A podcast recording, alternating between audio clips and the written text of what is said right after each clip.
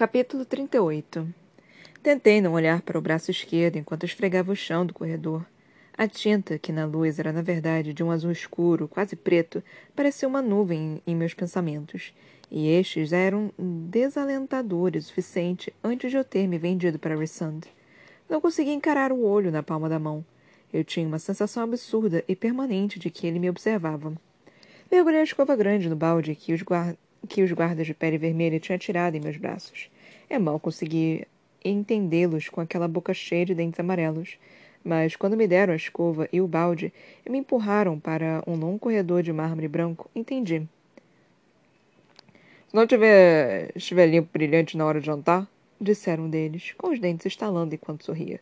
Vamos amarrá-lo ao espeto e virar você algumas vezes sobre a fogueira. Com isso, saíram. Eu não fazia ideia de quando seria o jantar, então comecei a limpar freneticamente. Minhas costas já doíam como fogo, e não fazia meia hora que eu estava esfregando o corredor de mármore. Mas a água que me deram estava imunda, e quanto mais eu esfregava o chão, mais ele ficava sujo. Quando fui até a porta para pedir um balde de água limpa, vi que estava trancada. Ninguém me ajudaria. Um trabalho impossível. Um trabalho para me atormentar. O espeto. Talvez fosse essa a fonte dos gritos constantes na masmorra. Será que algumas voltas sobre o fogo derre derreteriam toda a carne em mim? Ou apenas me queimariam a ponto de me forçar a fazer outro acordo com Rissand? Xinguei enquanto esfregava com mais força, os pelos duros da escova se amassando e sussurrando contra os azulejos. Um arco-íris marrom de, se formava em seu rastro, e grunhi quando mergulhei a escova de novo. A água imunda a acompanhou, pingando no chão. Um rastro de sujeira marrom aumentava a cada escovada. Respirando rapidamente, tirei a escova no chão e cobri o rosto com as mãos molhadas. Abaixei a mão esquerda quando percebi que o olho pressionava minha bochecha. Tomei fôlego para me tranquilizar. Tinha de haver um modo racional de fazer aquilo. Tinha de haver algum truque de dona de casa. O espeto. Amarrado ao espeto como um porco assado. Peguei a escova de onde ela havia quicado para longe e esfreguei o chão até minhas mãos latejarem. Parecia que alguém espalhara lama por todo lugar. A sujeira estava, na verdade, se transformando em lama quanto mais o esfregava. Eu provavelmente choraria e imploraria por piedade quando ele me girasse naquele espeto. Havia linhas cobrindo o corpo nu de Claire. De que instrumento de tortura teria vindo? Minhas mãos tremeram e apoiei a escova. Eu podia enfrentar uma minhoca gigante, mas lavar um chão? Aquela era tarefa impossível. Uma porta se abriu com um clique em algum lugar no fim do corredor e fiquei de pé. Uma cabeça ruiva se virou em minha direção. Suspirei aliviada. Lucian. Não era Lucian. O rosto que se virou para mim era feminino. E estava sem máscara. Ela parecia talvez um pouco mais velha que a Maranfa, mas a pele de porcelana tinha uma cor exótica, agraciada com um leve rosado nas bochechas. Se o cabelo ruivo não fosse indicativo o suficiente, quando os olhos vermelhos encontraram os meus, soube quem era. Fiz uma reverência com a cabeça para a senhora da corte outonal, e ela devolveu uma leve inclinação com o queixo. Imaginei que fosse honra o suficiente. Por dar a ela seu nome no lugar da vida de meu filho, disse ela, a voz doce, com maçãs aquecidas pelo sol. Devia estar na multidão naquele dia. Ela apontou para o balde com a mão longa e esguia. Minha dívida está paga. A senhora desapareceu pela porta que tinha aberto eu podia jurar que tinha sentido o cheiro de castanhas assadas e fogueiras crepitantes logo atrás. Somente depois que a porta se fechou, percebi que deveria ter agradecido a ela. E apenas depois que olhei para o balde, percebi que eu escondi o braço esquerdo atrás do corpo. Eu me ajoelhei ao lado do balde e mergulhei os dedos na água. Eles saíram limpos.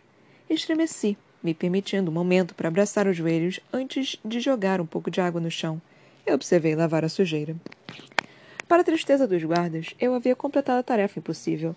Mas no dia seguinte, sorriram para mim quando me jogaram em um quarto imenso e escuro, iluminado apenas por algumas velas, e apontaram para a lareira alta. A criada derramou lentilhas nas, nas cinzas. Grunhiu um dos guardas, jogando um balde de madeira para mim. Limpe antes que o ocupante volte. Ou ele vai arrancar sua pele tira por tira. A porta bateu. Ouvi o clique da tranca e estava sozinha separar lentilha de cinzas e brasas. Ridículo, um desperdício e. Eu me aproximei da lareira apagada e estremeci. Impossível. Olhei em volta do quarto. Nenhuma janela, nenhuma outra saída, exceto aquela pela qual eu fora tirada. A cama era enorme e estava perfeitamente arrumada, os lençóis pretos de. de seda. Não havia mais nada no quarto, além de mobília básica, nem mesmo roupas jogadas, ou livros ou armas. Era como se o ocupante jamais dormisse ali. Eu me ajoelhei diante da lareira e acalmei a respiração. Eu tinha olhos atentos, lembrei. Conseguia ver coelhos escondidos na vegetação rasteira e encontrar a maioria das coisas que queria permanecer oculta. Ver as lentilhas não poderia ser tão difícil. Suspirando, entrei mais na lareira e comecei. Eu estava errada. Duas horas depois, meus olhos queimavam e doíam, e embora tivesse varrido cada centímetro daquela lareira, havia sempre mais lentilhas. Mais e mais, que de algum jeito eu não vira. Os guardas jamais disseram quando o dono do quarto voltaria, então cada tique do relógio sobre a lareira se tornara um aviso de morte. Cada passo lá de fora da porta me fazia pegar o atiçador de ferro encostado contra a parede da lareira. A maranfa jamais dissera nada sobre revidar. Jamais especificara que eu não tinha permissão de me defender. Pelo menos eu cairia lutando. Catei as cinzas diversas vezes. Minhas mãos estavam agora pretas e manchadas, as roupas cobertas de fuligem. Certamente não haveria mais. Certamente. O relógio emitiu um tique, e peguei o atiçador quando fiquei de pé de costas para a lareira, com um espeto de metal atrás de mim. Escuridão entrou no quarto, fazendo as velas tremeluzirem como uma brisa beijada pela neve. Segurei o atiçador com mais força, pressionando contra a pedra da lareira, mesmo quando a escuridão profunda se apoiou na cama e assumiu uma forma familiar. Por mais que seja maravilhoso ver você, Feira, querida, disse Rissanda, jogando da cama, a cabeça apoiada em uma das mãos. Quero saber por que está vasculhando minha lareira. Dobrei os joelhos levemente, preparando-me para correr, para me baixar, para fazer qualquer coisa que me levasse até a porta tão, tão longe. Eles disseram que eu precisava limpar lentilhas das, das cinzas, ou você arrancaria minha pele. Eles disseram? Um sorriso ferino. Devo agradecer a você por essa ideia? Sibilei. Ele não tinha permissão de me matar. Não por causa do acordo com a Maranfa, mas. Havia outras formas de me ferir. Ah, não, cantarolou Rissand. Ninguém descobriu a respeito de nosso pequeno acordo ainda. E você conseguiu ficar calada. A vergonha está sufocando? Trinquei o maxilar e apontei para a lareira com uma das mãos, o atiçador ainda atrás de mim. Está limpo o suficiente para você? Por que havia lentilhas na minha lareira para início de conversa? Lancei um olhar expressivo para ele. Um dos afazeres domésticos da sua amante, imagino. Hum, disse ele, examinando as próprias unhas. Aparentemente, ela ou seus comparsas acham que vou me divertir com você. Minha boca secou. Ou é um teste para você. Ou é um teste para você, consegui falar. Disse que apostou em mim em minha primeira tarefa. Ela não pareceu satisfeita com aquilo. E por que Amaranfa iria me testar? Não desviei daquele olhar violeta. Vadia de Amaranfa, chamara Lúcia uma vez. Você mentiu para ela. Sobre Claire. Sabe muito bem como eu era. Rissand se sentou em um movimento fluido e apoiou os antebraços nas coxas. Tanta graciosidade contida em uma forma tão poderosa eu matava no campo de batalha antes de você sequer ter nascido, dissera ele a Lucien. Eu não duvidava. A Amaranfa faz os jogos dela, disse ele, simplesmente, e eu faço os meus. As coisas ficam bem entediantes aqui embaixo, dia após dia. Ela deixou sair para a noite da fogueira, e de alguma forma escapou para deixar aquela cabeça no jardim. Ela me pediu para colocar a cabeça no jardim. E quanto à noite da fogueira. Rissand me olhou de cima a baixo. Tive meus motivos para sair daquela noite. Não pense, Feyre, que isso não me custou nada. Ele sorriu de novo, e o sorriso não chegou aos olhos. Vai soltar esse atiçador ou devo esperar que comece a empunhá-lo em breve? Engoli um xingamento e mostrei o atiçador, mas não soltei. Um esforço de coragem, mas inútil, disse ele. Verdade. Verdade absoluta quando Rissand sequer precisava tirar as mãos dos bolsos para segurar a mente Lucen. Como você ainda tem tanto poder e os outros não? Achei que ela tivesse tomado os poderes de todos. Rissanda ergueu uma sobrancelha escura e feita. Ah, ela levou meus poderes. Isto. Senti uma carícia nas garras contra minha mente. Recuei um passo, me chocando contra a lareira. A pressão em minha mente sumiu. Isto é apenas um resquício. As sobras com as quais posso brincar. Seu tamanho tem força bruta e o poder da transfiguração. Meu arsenal tinha uma variedade muito mais mortal. Eu sabia que ele não estava blefando. Não depois de sentir aquelas garras na mente. Então, não pode se transformar? Isso não é uma especialidade dos grãos senhores? Ah, todos os grãos senhores podem. Cada um de nós tem uma fera inquieta sob a pele, rugindo para sair. Enquanto seu Tamlin prefere pelos, as asas e garras mais divertidas. Um toque frio beijou minha coluna. Pode se transformar agora ou ela também levou isso? Tantas perguntas de uma pequena humana. Mas a escuridão que parava ao seu redor começou a contorcer e girar e se acender quando Rissando ficou de pé. Pisquei e tinha terminado. Ergui o atiçador de ferro, apenas um pouco. Não é uma transformação completa, entende? Falou Rissand, estalando as garras afiadas como lâminas que substituíram seus dedos. Abaixo do joelho, escuridão manchava a pele de Rissand, mas garras também reluziram no lugar dos dedos dos pés. Não gosto muito de me render totalmente ao meu lado mais primitivo. De fato, ainda era o rosto de Rissand, seu corpo poderoso e masculino, mas iluminadas atrás dele surgiram imensas asas membranosas e pretas. Como um morcego. Como Ator. Rissandus fechou cuidadosamente atrás do corpo, mas a garra solitária no ápice de cada asa despontava acima dos ombros largos. Horrível, assombroso, o rosto de mil pesadelos e sonhos. Aquela parte inútil de mim se agitou diante da visão, do modo como a luz da vela brilhava pelas asas, iluminando os veios, do modo como a luz refletia de suas garras. Rissando virou o pescoço e tudo sumiu com um lampejo. As asas, as garras, os pés, deixando apenas um homem para trás bem vestido e inabalado. Não vai fazer nenhuma tentativa de elogio? Eu tinha cometido um erro muito, muito grande oferecer minha vida a ele. Mas falei. Você já tem uma opinião muito forte sobre si mesmo. Duvido que os elogios de uma pequena humana importem para você. Rissando soltou uma gargalhada que percorreu meus ossos, aquecendo meu sangue. Não consigo decidir se deveria considerá-la admirável ou muito burra por ser tão ousada com o grão-senhor. Apenas perto dele eu tinha dificuldade de manter a boca fechada, parecia. Então ousei perguntar. Sabe a resposta para enigma? Rissando cruzou os braços.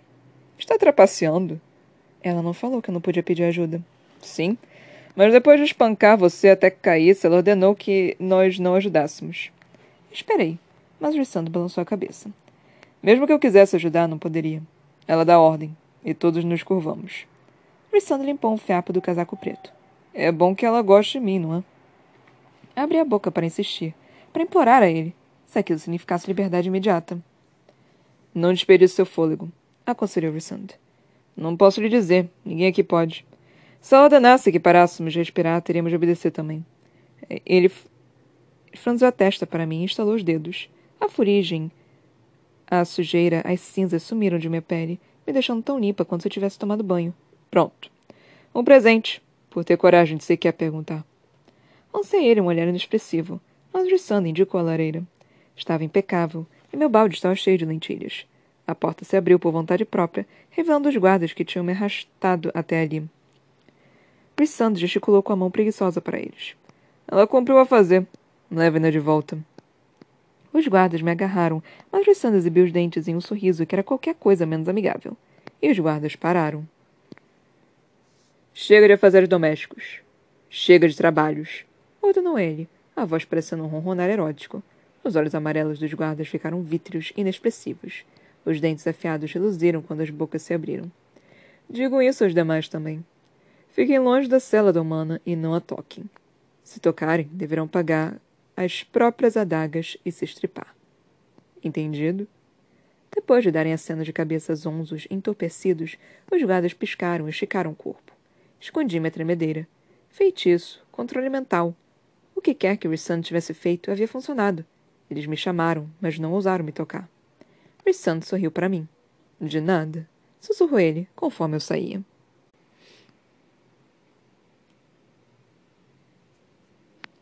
Capítulo 39 Daquele momento em diante, toda manhã e toda noite, uma refeição quente e fresca aparecia em minha cela. Eu engolia, mas também amaldiçoava o nome de Rissand. Presa naquela cela, não tinha nada a fazer a não ser pensar no enigma de Amaranfa. Em geral, apenas para acabar com uma dor de cabeça latejante. Eu recitava diversas e diversas vezes, inutilmente. Os dias se passaram e não vi Lucian ou Tumlin, e Rissando não apareceu para me provocar. Eu estava sozinha, completamente sozinha, trancada em silêncio, embora os gritos da masmorra continuassem, dia e noite. Quando eles ficavam insuportáveis e eu não conseguia ignorá-los, olhava para o olho tatuado da minha palma. Imaginei se ele fizer aquilo para me lembrar silenciosamente de Julian. Um tapa cruel e mesquinho no rosto, indicando que eu talvez estivesse a caminho de pertencer a Rissand. como um antigo guerreiro agora pertencia a Maranfa. De vez em quando eu dizia algumas palavras da tatuagem. Depois me amaldiçoava por ser tão tula. Ou amaldiçoava Rissand. Mas pude jurar que, quando caí no sono uma noite, o olho piscou. Se eu estivesse contando certo o horário das refeições, cerca de quatro dias depois de eu encontrar Rissand naquele quarto, duas fêmeas granféricas chegaram à minha cela. Elas surgiram pelas fendas de fiapos de escuridão, exatamente como Rissando fizera. Mas, enquanto ele havia solidificado em uma forma tangível, aquelas féricas permaneceram em grande parte feitas de sombras, as feições quase indiscerníveis, exceto pelos vestidos largos e fluidos de teia de aranha. Elas permaneceram em silêncio quando me tocaram. Não protestei. Não havia nada com que lutar contra elas, e nenhum lugar para correr. As mãos que as duas fecharam em meus antebraços eram frias, mas sólidas, como se as sombras fossem um manto, uma segunda pele. Elas deviam ter sido enviadas por Sand. Deviam ser serviçais dele, da corte noturna. Poderiam ser mudas, considerando tudo o que disseram para mim quando se aproximaram de meu corpo e saímos. Fisicamente saímos pela porta fechada, como se ela nem estivesse ali. Como se eu tivesse me tornado uma sombra também. Meus joelhos cederam diante da sensação, que era como aranhas andando em minha coluna, nos braços, conforme caminhamos pelas opressoras masmorras escuras. As féricas subiram comigo por escadarias empoeiradas e corredores esquecidos, até chegarmos a um quarto simples, no qual me despiram, me deram um bom banho e depois, para meu horror, começaram a pintar meu corpo. Seus pincéis eram insuportavelmente frios e faziam cócegas, e as mãos sombreadas das féricas me seguravam firme quando me mexia. As coisas só pioraram quando elas pintaram minhas partes mais íntimas e me esforcei para não chutar uma delas na cara. As féricas não ofereceram explicação sobre o porquê. Nenhuma dica de se aquilo era outro tormento enviado por Amaranfa. Mesmo que eu fugisse, não havia para onde escapar. Não sem condenar ainda mais Tamlin. Então, parei de exigir respostas, parei de evitar e deixei que terminassem. Do pescoço para cima eu estava majestosa. Meu rosto foi adornado com cosméticos, ruge nos lábios, a pincelada de pó dourado nas pálpebras, delineador nos olhos. E meus cabelos foram presos em volta de um pequeno diadema dourado, incrustado com lápis lazuli. Mas, no pescoço para baixo, eu era o brinquedinho de um deus pagão. Elas continuaram os padrões da tatuagem em meu braço e, depois que a tinta preta azulada secou, me colocaram um vestido branco esvoaçante. Será que aquilo podia ser chamado de vestido? Era pouco mais que duas faixas longas de tule, longa, larga o suficiente apenas para cobrir meus seios, presas sobre cada ombro com um broche de ouro. As partes desciam até um cinto incrustado de joias, presos em meus quadris, onde se uniam em um pedaço único de tecido que pendia entre minhas pernas até o chão. Ele mal me cobria, e pelo ar frio na pele eu sabia que a maior parte de minhas costas estava exposta. A brisa fria acariciando minha pele nua foi suficiente para despertar minha raiva. As duas granféricas ignoraram minhas exigências de que me vestissem com outras roupas, e seus rostos, impossivelmente sombreados, se escondiam de mim. Mas seguraram meus braços com força quando tentei arrancar o tecido. Eu não faria isso, disse uma voz grave e melódica à porta. Rissanda estava recostada à parede, os braços cruzados sobre o peito. Eu deveria saber que aquilo era coisa dele, Deveria saber pelos padrões que combinavam e que havia sido pintados em meu corpo inteiro. Nosso acordo ainda não começou, disparei. Os instintos que um dia me disseram para ficar calada perto de Tam e Lucian falhavam por completo quando Reese estava por perto. Ah, mas preciso de uma acompanhante para a festa. Os olhos Violeta brilharam com estrelas. E quando pensei em você agachado naquela cela a noite toda, sozinha. Reese fez um gesto com a mão, e as criadas féricas sumiram pela porta atrás dele. Encolheu o corpo quando elas atravessaram livremente a madeira. Sem dúvida, uma habilidade que todos na corte noturna possuíam. Harrison deu um risinho. Você está exatamente como eu esperava. No fundo da memória, lembrei palavras semelhantes que também certa vez sussurraram ao meu ouvido. Isso é necessário? Falei, indicando a pintura e as roupas. É claro, disse ele friamente. De outra forma, vou saber se alguém a tocar. Harrison se aproximou. Me preparei quando ele percorreu um dedo por meu ombro borrando a tinta. Assim que o dedo de Rissan deixou minha pele, a tinta se restaurou, retornando ao desenho original. O vestido não borrará a tinta, assim como seus movimentos, disse ele, com o um rosto próximo do meu. Os dentes de Rissanda estavam perto demais do meu pescoço. E lembrarei exatamente de onde minhas mãos estiveram. Mas se outra pessoa tocar, digamos, um certo grão-senhor que gosta da primavera, eu saberei. Ele tocou meu nariz. E Feira? Acrescentou Rissand, a voz um murmúrio carinhoso. Não gosto que meus pertences sejam corrompidos. Gelo envolveu meu estômago, e ele me possuía por uma semana todo mês. E aparentemente achava que isso se estendia para o resto da minha vida também. Venha, disse Rissand, chamando-o com uma das mãos. Já estamos atrasados. Caminhamos pelos corredores. Os sons de diversão se elevavam adiante, e meu rosto queimava enquanto eu silenciosamente lamentava ter sido transparente demais do vestido. Sob ele, meus seios estavam visíveis a todos. A tinta mal deixava espaço para a imaginação, e o ar frio da caverna arrepiava minha pele. Com as pernas, as laterais do corpo e maior parte da barriga expostos, exceto pelas faixas finas de tecido, precisava trincar os dentes para evitar que tremessem. Meus pés descalços estavam quase congelados e esperava que, onde quer que fôssemos, houvesse uma fogueira gigante. Música esquisita, fora de tom, ecoava por duas portas de pedra que eu imediatamente reconheci. O salão do trono. Não. Qualquer lugar, exceto ali. Féricos e grão-féricos encararam quando passamos pela entrada. Alguns fizeram reverência a Rissand, enquanto outros ficaram apenas boquiabertos. Vi vários dos irmãos mais velhos de Lucian reunidos do lado de dentro. Os sorrisos que me deram eram puramente vulpinos. Rissand não me tocava, mas ele andava perto bastante para que ficasse óbvio que eu estava com ele. Que eu pertencia a ele. Não teria ficado surpresa caso prendesse uma coleira com uma guia em meu pescoço. Talvez fizesse isso em algum momento, agora que eu estava presa a ele e o acordo marcado na pele. Sussurros se ergueram sobre os gritos de comemoração, e até mesmo a música ficou baixa quando a multidão se abriu e formou um caminho para nós até o altar de Amaranfa. Ergui o queixo, o peso da coroa pressionando meu crânio. Tinha vencido a primeira tarefa, tinha vencido os afazeres inferiores. Podia manter a cabeça erguida. Tamlin estava sentado ao lado de Amaranfa, naquele mesmo trono, com as roupas de sempre, nenhuma arma embanhada em qualquer lugar, a máscara ainda no rosto. O único sinal do desafio insistente. Rissando dissera que queria contar a ele no momento certo, que queria ferir Tamlin ao revelar sobre o acordo que eu fizera. Porco. Porco ardiloso e desprezível. Feliz alto verão, falou Rissand, fazendo uma reverência para Maranfa. Ela usava um vestido refinado, lavanda e roxo orquídea, surpreendentemente modesto. Eu era uma selvagem diante de sua beleza culta. O que fez com minha prisioneira? disse Amaranfa, mas o sorriso não chegou aos olhos. O rosto também parecia pedra. Parecia pedra, exceto pelo aperto das mãos, cujos nós nos dedos ficaram esbranquiçados, do braço do trono. Nenhuma garra. Pelo menos ele conseguia manter aquela característica de temperamento controlado. Eu tinha feito algo tolo me pressionar a Rissand. Rissand e as asas e as garras que a espreitavam sob aquela superfície linda, impecável. Rissand que podia destruir mentes. Fiz isso por você. Eu queria gritar. Fizemos um acordo, disse Rissand. Encolhi o corpo quando ele afastou uma mecha solta de meus cabelos do rosto. Rissand passou os dedos por minha bochecha, uma carícia gentil. O salão do trono ficou silencioso demais conforme Rissand dirigiu as palavras seguintes a Tamlin.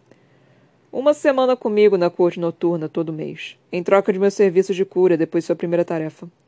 Rissand ergueu meu braço esquerdo para mostrar a tatuagem, cuja tinta não brilhava tanto quanto aquela em meu corpo. Pelo resto da vida. Acrescentou Rhys casualmente, mas seus olhos estavam agora sobre a maranfa. A rainha férica esticou um pouco o corpo. Até mesmo o olho de Julian parecia fixo em mim. Em Rissand, pelo resto de minha vida. Ele dissera como se ela fosse durar muito, muito tempo. Rissanda achava que eu venceria as tarefas de Amaranfa. Encarei seu perfil, nariz elegante e lábios sensuais. Jogos. Rissanda gostava de jogos, e parecia que eu agora seria uma peça-chave em qualquer que fosse aquela. Aproveite minha festa. Foi a única resposta de Amaranfa, enquanto ela brincava com um osso na ponta do cordão. Dispensando Rissand, colocou a mão em minhas costas para nos guiar para longe, me afastar de Tamlin, que ainda se agarrava ao trono.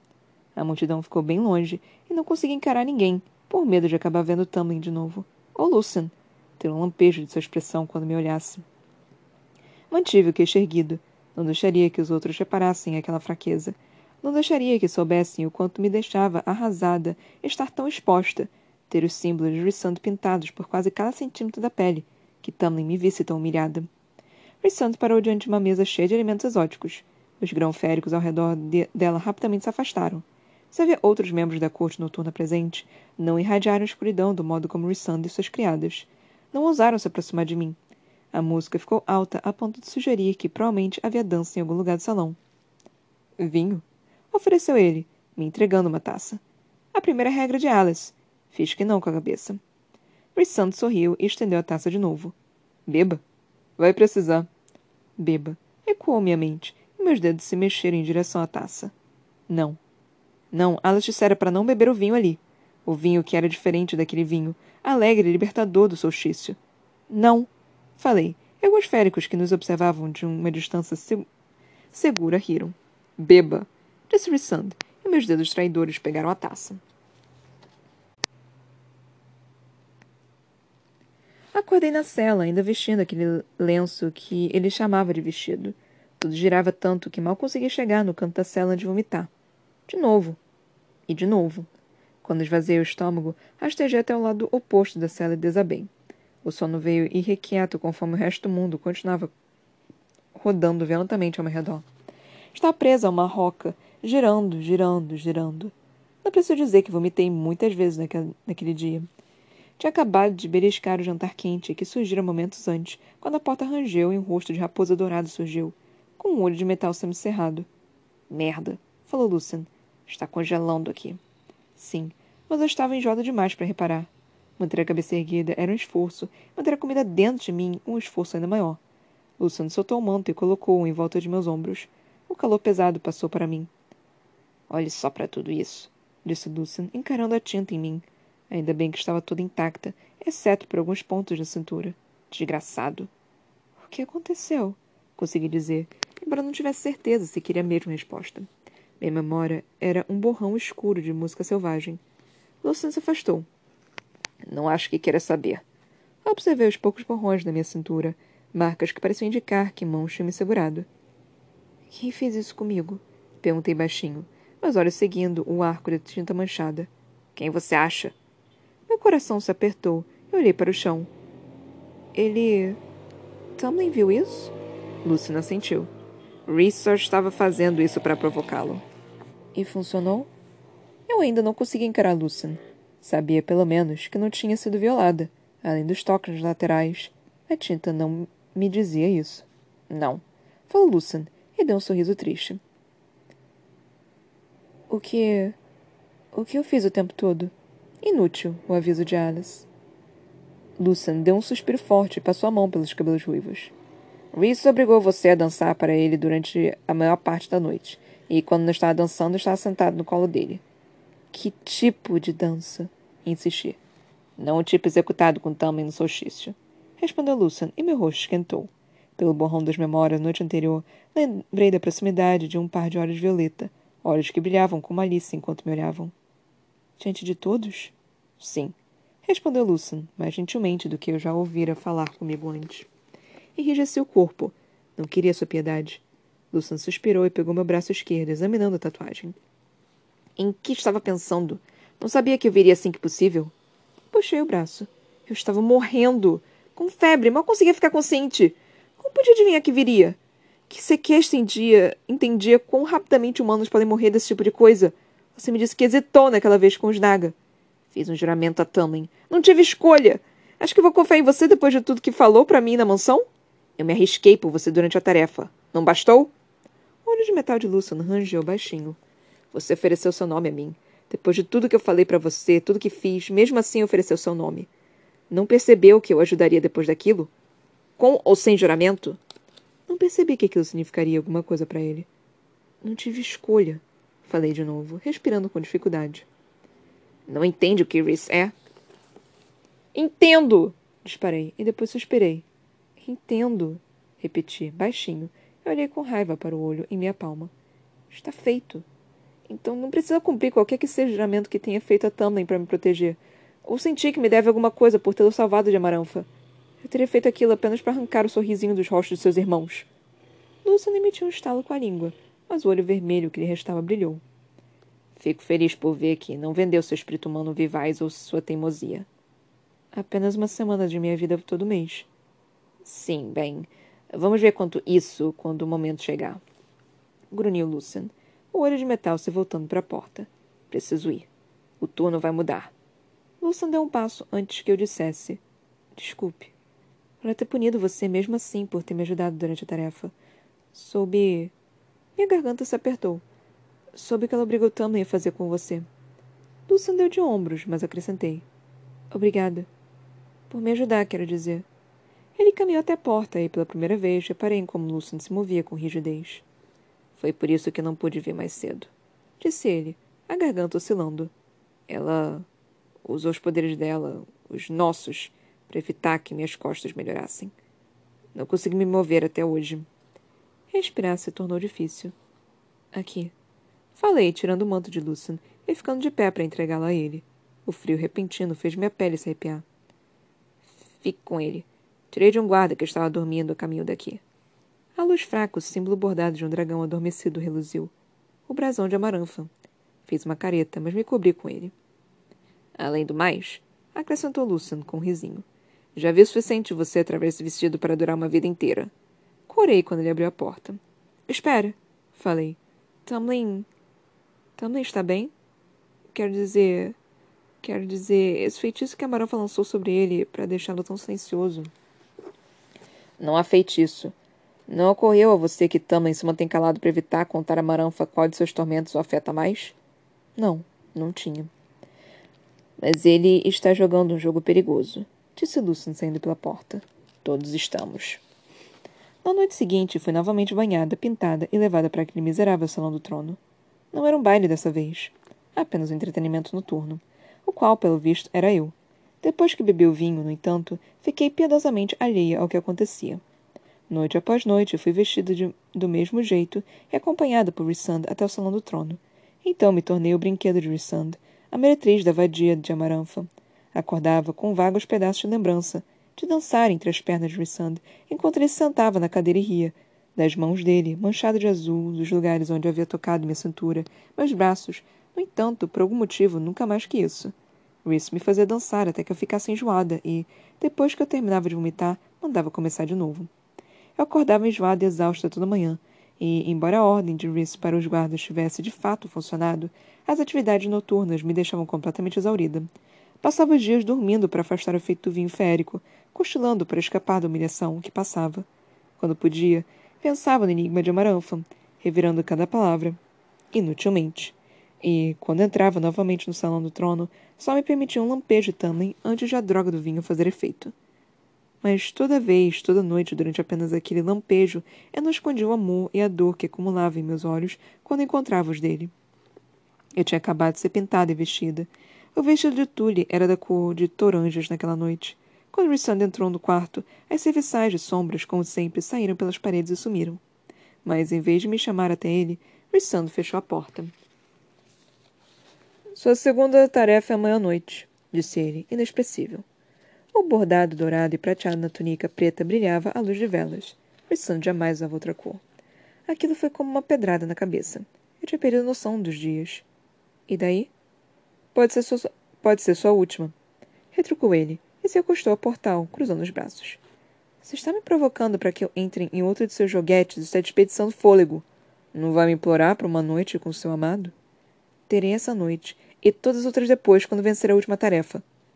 Reese deu de ombros e então lançou um sorriso quando se desencostou da porta e se aproximou de mim.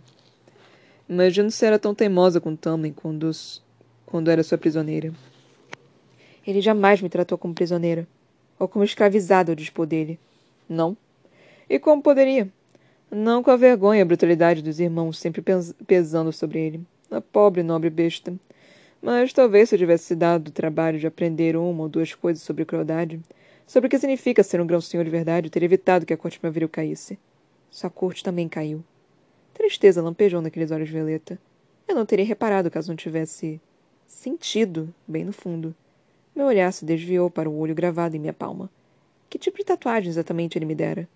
Mas em vez disso, perguntei: Quando você estava vagando livremente durante a noite na fogueira, no rito, disse que aquilo lhe custou. Você foi um dos grãos senhores que vendeu sua lealdade a Maranfa em troca de não ser obrigado a viver aqui, aqui embaixo? Qualquer tristeza nos olhos dele sumiu. Apenas uma calma fria e reluzente estava. Eu pude jurar que uma sombra de asas poderosas manchara a parede atrás de Rissand. O que eu faço ou fiz por minha corte não é de sua conta.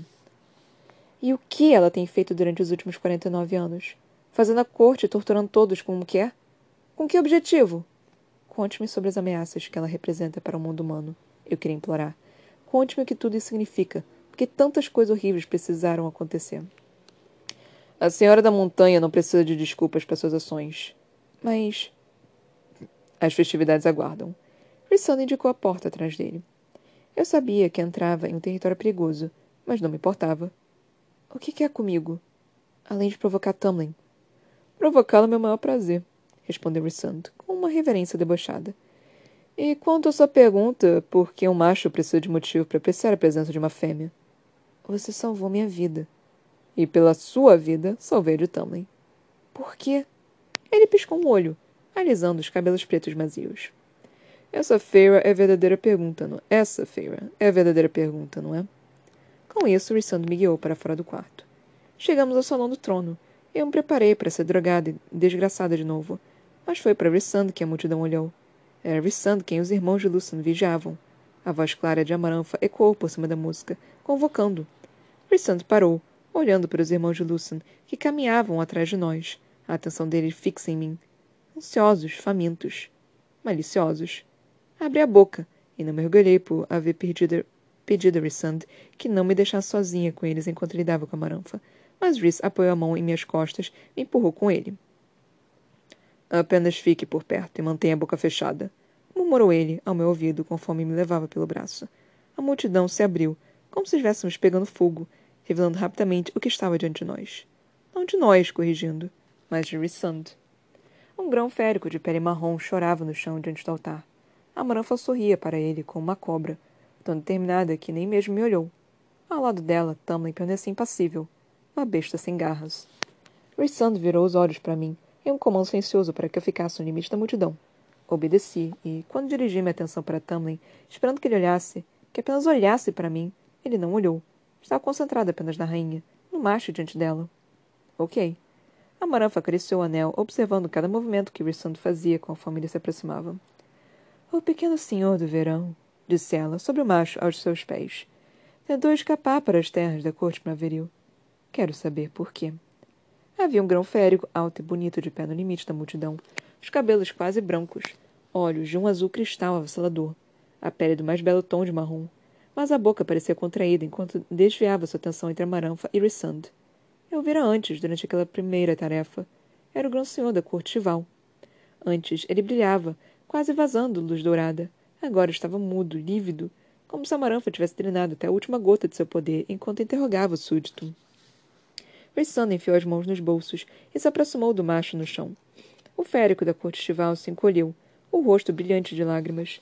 O estômago se virou de medo e vergonha quando ele se urinou ao ver Rissand. Por, por, por favor! gaguejou o homem. A multidão estava sem fôlego, silenciosa demais. De costas para mim, os ombros de Rissandra estavam relaxados. Não havia um fio de tecido fora do lugar.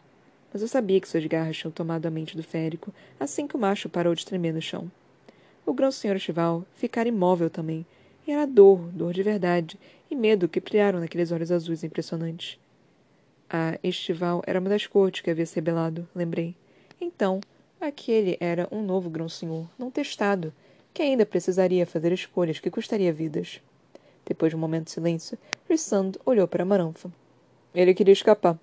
Chegar à corte primaveril, atravessar a muralha e fugir para o sul, para território humano. Não tinha cúmplices e nenhum motivo além da própria covardia patética.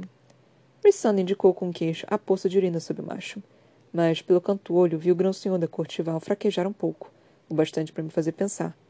Pensar que tipo de escolha Rhys fizera no momento que começou a vasculhar a mente do macho. Mas a Maranfa revirou os olhos e relaxou do trono. Destrua-o, Rissand. Ela fez um gesto com a mão para o grão-senhor da Cortival. Você pode fazer o que quiser com o corpo depois. O grão-senhor da Cortival fez uma reverência, como se tivesse recebido um presente, e olhou para o súdito, que ficara imóvel e calmo no chão, abraçando os joelhos. O férico estava pronto, aliviado. Rhys tirou a mão do bolso e a soltou sobre uma das laterais do corpo. Eu pude jurar que garras fantasmas reluziram ali quando os dedos dele se fecharam levemente. Estou ficando entediada, Rissand. Falou a Maranfa, com um suspiro, brincando de novo com aquele osso. Ela não olhara para mim uma vez, concentrada demais na presa do momento. Os dedos de Rissando se fecharam em um punho. Os olhos do Félix se arregalaram. Depois brilharam quando ele desabou para o lado em uma poça dos próprios dejetos. Sangue vazou do seu nariz, das orelhas, empoçando-se no chão. Tão rápido, tão fácil, tão irreguavelmente. Ele estava morto. Eu disse para destruir a mente dele, não o cérebro. Disparou a Maranfa. A multidão murmurou ao meu redor, agitada. Eu só queria sumir em meio a ela. Me encolher na cela e queimar aquilo da mente. Também não se mexera, nem um músculo. Que horrores teria testemunhado durante a longa vida para que aquilo não quebrasse aquela expressão distante, aquele controle. Rissam deu de ombros. A mão deslizou de volta para o bolso. Peço desculpas, minha rainha. Ele se virou sem ser dispensado e não me olhou conforme caminhou até os fundos do salão do trono.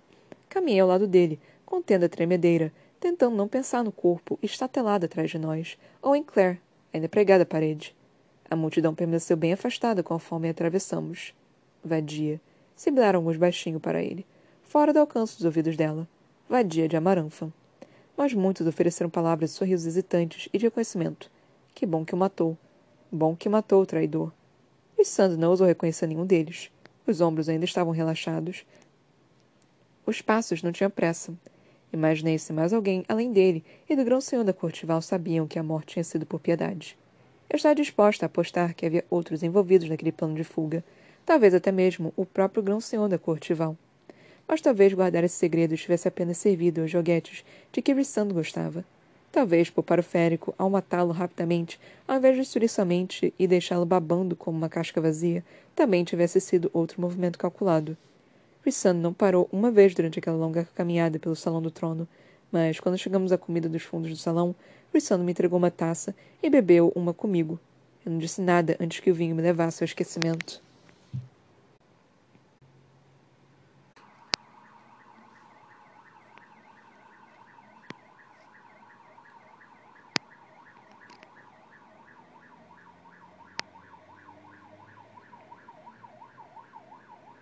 Eu ainda não consegui encontrar perfeitamente uma voz pro Sand. É, eu não sei. Tipo, ai, cara, é, ai, que ódio, porque, tipo, eu consigo pensar na voz, mas na hora de eu ir fazer a voz, eu não consigo fazer a voz direito. Então isso tá me incomodando um pouco. Eu fui tão. Foi tão perfeito quando eu fiz as vozes em Jogos Vorazes, em nos outros tipo, é, em todos os outros. Mas nesse eu tô tendo um pouquinho mais de dificuldade. Eu não sei exatamente dizer o porquê. Eu não sei se é porque é, eu, eu não vejo tanta emoção nos personagens, aí eu fico um pouquinho mais difícil de fazer. Eu não sei explicar exatamente o porquê.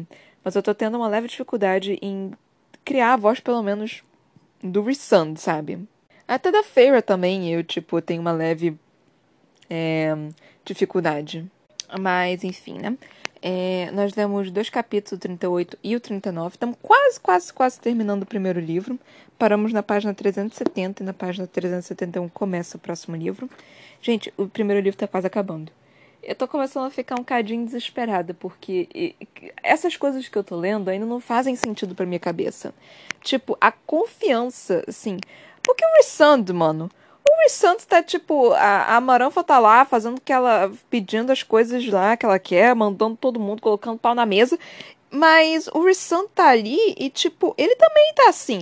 Ele claramente, tipo, tem que obedecer as ordens, assim, a Maranfa chama, ele tem que ir, não tem escolha. É, mas. Ele também faz o que ele quer, sabe? Ele não faz. Ele claramente tá escondendo coisas da, da Maranfa. E ele claramente, tipo é, tudo bem que a Maranfa não, não disse exatamente assim o que, que ela pediu para fazer, mas a posição dele de, de, tipo, mano, tá, eu faço o que eu quiser, e a Maranfa deixando, não, não vendo, a Maranfa não tendo reação. Que porra é essa, mano? Como assim? O que, que, que, que é isso, gente? Tipo, não. Pelo que eu, que eu pensaria da Amaranfa, qualquer coisinha eu pensaria, tipo, ah, vou, vou cortar um dos dedos fora do Rissand, né, porra. Mas, enfim. Então, tipo, eu tô muito confusa. Eu tô realmente muito confusa. E a Amaranfa, ela certamente não vai ser derrotada nesse primeiro livro, né? Tipo, falta muito pouco, não vai acontecer nada. Então, eu, eu, eu acho que até final do próximo livro, acho que no meio do próximo livro, acho que nem o final, mas acho que até o meio do livro, do segundo livro, a Amaranfa vai ser derrotada e aí vai vir mais um, um chefão maior. Então eu acho que isso vai acontecer. É, mas, mano, essas coisas, tipo, o Rissando faz. Eu acho que o Rissando tá fazendo o que ele tá fazendo porque ele tá entediado. Tem alguma coisa a mais ali por trás que ele tá fazendo isso? Certamente. Tipo, claro que tem alguma coisa a mais. Só que eu não faço nada do que que seja. Mas tem alguma coisa. Eu sei que tem. Agora, o que, que é, eu não faço a menor ideia. Mas, assim, tem alguma coisa a mais. Eu não sei. E ele, e ele também, tipo, ele, ele falou, assim, de, de. Ele tá fazendo isso com um objetivo. E não apenas pra.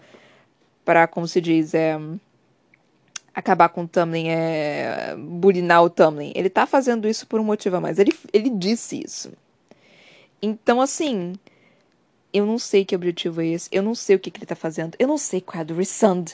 Que porra é a do Resund? Eu não faço a menor ideia de qual, qual o problema desse cara, desse férico, diabo, demônio lindo. Mas eu não. Ai, que ódio, que ódio, que ódio. Eu quero saber, quero saber, quero saber. E pior que eu não consigo nem especular, porque não, não me, deu, me, me deram nenhuma dica do que, que pode ser. Zero dicas do que, que pode ser. Tipo, não, não tenho a menor ideia real do que, que pode ser. No, no trono de vidro, eu tinha dicas, assim, eram sutis, eram sutis, mas assim, eu conseguia ter as minhas dicasinhas. Aqui eu não tô tendo nenhuma, tipo, é provável que tenha, que sejam muito mais sutis do que em, em Trono de Vidro. Em Trono de Vidro eu consegui ler, eu fiquei, haha! Mas aqui eu tô muito confusa. O próprio Rissando, tipo, a forma que ele age, o que ele tá falando, tipo... E a, a, a Feira também, ela foi falou, cara, você me ajudou antes disso. E você foi punido por isso, aparentemente, né? Pelo que o Rissano disse. Por que, que você tá fazendo isso? E ele só falou: você vai descobrir isso quando a hora chegar. E eu só tô filho da puta, me conta agora. E não é qualquer coisa, ele tá literalmente protegendo ela. Assim, ele, ele poderia simplesmente cagar para isso, né? Assim, pelo que é pela pela corte noturna que ele gosta de jogos, né? Aparentemente, já dá para perceber que ele gosta de jogos. Ele gosta dessas brincadeiras. Mas ele, ele não quer que a Feyre se machuque. Ele não quer isso. Tipo, e por quê? Ele não conhece ela. Que porra aconteceu? Só falta ele ser pai dela. ah, seria ótimo. Gente, ai, nossa, que horrível, meu Deus do céu. Isso seria muito horrível. Puta que me pariu. E tá todo mundo. É porque, tipo, o Rissons tem, tem, sei lá, mais de 500 anos, né? Então, assim, ser o pai dela não seria tão estranho assim, né? Então, tipo. É. Mas é, da, da, forma que a gente tá vendo, a gente tá vendo mais do que pai, né? Tipo, mas é, seria maravilhoso se fosse realmente pai dela, tipo, eu sou o seu pai. Seria um negócio meio que Star Wars aqui, mas, é, gente, ia ser tão decepcionante, ia ser tão broxante. Ia ser tão broxante se realmente fosse acontecer se fosse o pai dela. Eu sei que não é, tipo, não, não tem como ser. Mano, se for, eu vou ficar muito puta. Eu vou ficar muito puta se, se for isso, gente. Mas, é, deixa eu ver aqui. E, tipo, claramente tem uma certa atração, né, entre Rissand e a Feira. Porque, tipo, é, porque ela falou o tempo todo aqui também. Ela tá deixando bem claro. E, e, com Tamlin e Lucien eu sempre conseguia manter minha boca fechada. Com ele eu não consigo. Cara, tal a química. A química, a, a química de milhões. A química que o povo brasileiro aclama. então, assim, cara tá, tá tendo certo, certo, certa conexão aqui, sabe? Aí, gente. Então, e aí o, o, o Rissando falando, né, tipo, é, eu não sei exatamente se é Mara, porque ele disse assim, um, aparentemente ela e seus comparsas acham que vão me divertir com você. E divertir em que sentido? De matar, de torturar, de não sei o quê? Gente, a Maranfa confia assim tão cegamente no, no é mais provável que a, a Maranfa, por. É, eu acho que, né, tipo, é um amante, né? Alguma coisa assim. Eu acho que a Maranfa tem. confia muito nela mesma. Só que o Rissand está pouco se fudendo para ela e tá usando ela também. para não morrer, praticamente, né? Mas, não sei, pode ser, pode ser por causa disso. Mas mesmo assim, gente, é tanta arrogância, uma tanta arrogância que que é meio bizarro para mim. Tipo, deve ser porque eu sou uma pessoa que tem tanta baixa autoestima que é, eu, eu só não. Eu realmente só não, não tenho uma noção assim de, de real, assim, de que.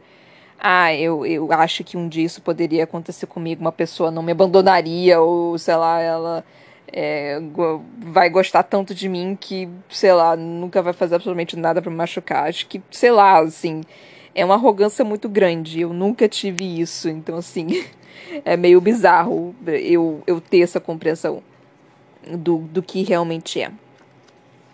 É, descobrimos né, algumas coisas. A Feira foi esperta em tentar pedir ajuda pro Rissand de novo, da questão do, do Enigma também. É, o Rissand falando né, que ah, ninguém pode ajudar ela com essa questão do Enigma. Mesmo se ele quisesse, ele quer, ele quer, ele quer. Claro que ele quer. Mas enfim. É, e ele, cara, ele protege a Feira e eu não tô entendendo. O que, que tá acontecendo? Qual é a do Rissand? Qual é desse maluco férico, bonito, maravilhoso, gato, bad boy que nós temos aqui? Gente, os bad boys são os melhores, gente. Gente, e a Feira? A Feira, mano.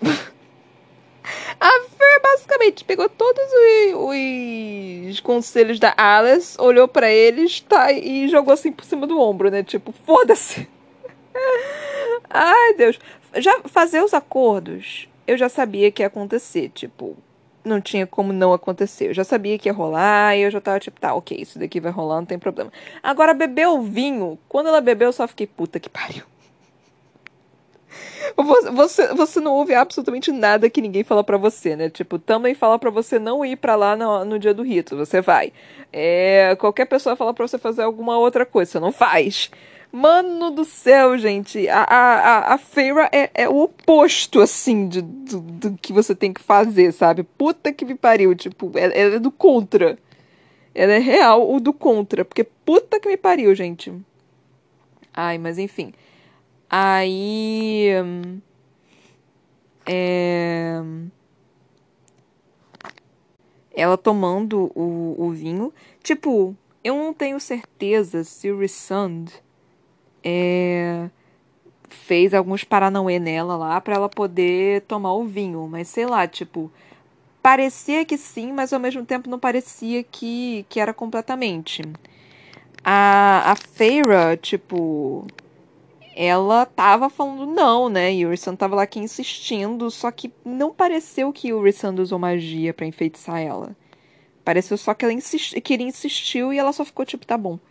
E ela bebeu o vinho e começou a dançar lá, tipo, pra ele. E eu só fiquei, meu Deus do céu, meu Deus do céu, meu Deus do céu.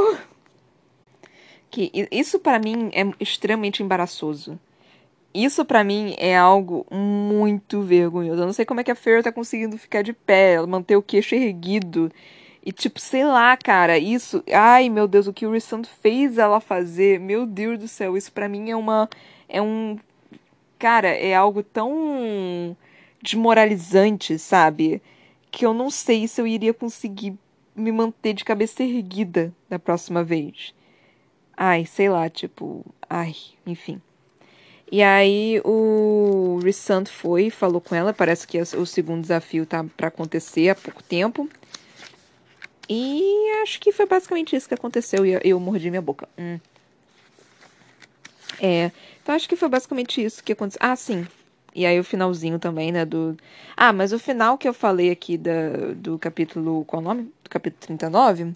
Eu basicamente falei no início do... do, do daqui que eu tava falando com vocês. Por quê? Porque é a questão do, do Rissant ter ido e matado um... Cortesão? Um cara da corte estival. Estival, que é do verão. Da corte estival, tentando fugir para a corte da, eh, da prima, primaveril e tentar ir para o mundo dos humanos. Ok. Tem alguma coisa aí. Eu não falei sobre isso. Mas aí tem coisa.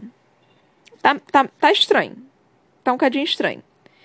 E a última parte, né, da, da Feyre falando, né, ela não tinha certeza se o Rissand tinha protegido alguém, ou se ele eh, tinha realmente protegido alguém porque ele queria, ou se era mais uma parte dos joguinhos dele, ou alguma coisa assim. Eu também não sei dizer se o Rissandro estava protegendo alguém só por proteger alguém ou se estava fazendo alguma coisa para ele conseguir ganhar alguma coisa no, no futuro. Quando a Feira falou, né, de questão de que a, a Maranfa foi e acabou com alguns da corte dele, ela sentiu tristeza. parece que aquele negócio, né, no, no braço dela dá a ela uma conexão ao Resund, o que é bem interessante. Eu acho que não era para para isso acontecer, para falar a verdade, mas parece que isso está acontecendo, né? Então, bem ou mal, a, a Feyre está conectada ao Resund. E aí ela pode perceber, né? Ela pode sentir, né? Os, realmente os sentimentos do. Eu estou assumindo que são com todos, se for realmente forte o suficiente. E aí ele, ela consegue perceber. Não deve ser tudo, não deve ser sempre. Deve ter alguma coisa específica em alguns momentos que ela deve sentir. Não sei exatamente qual é a regra por trás disso, mas é, tem alguma coisa ali. Mas enfim. De novo, não sei o que, que o Rissano está planejando. Eu acho que ele quer liberdade. Mais que tudo, eu acho que ele quer liberdade para ele e para a corte dele. Eu acho que ele tá cagando para as outras cortes. Mas, principalmente para ele e para a corte dele, ele, ele quer liberdade. Então, talvez ele esteja planejando alguma coisa do tipo para ele conseguir essa liberdade ou algo assim. Porque eu realmente acho que ele não se importa com, com os outros. A, a, nesse ponto, assim. Eu acho que o, o foco dele é realmente ele e a corte dele. É... E ainda tem alguma coisa ali com o Tamlin também, né? E o Lucian. Eu, eu, e a forma que a Feyre falou, tipo, com o Lucian também, ele, tipo, ah, é, eu não confiava em você, não sei o que, não sei o que lá. Eu só fiquei, porra, você, você, não, você não acreditou no Lucian, mas você seriamente acreditou no Rissand. A lógica da Feyre é sempre meio que porra, qual o teu problema, garota? Mas enfim, tipo, eu achei. Foi importante da, da Fair. Eu meio que confio no Rissand. Eu confio e não confio no Rissand ao mesmo tempo. É, mas nesse, nesse caso, eu meio que confio nele.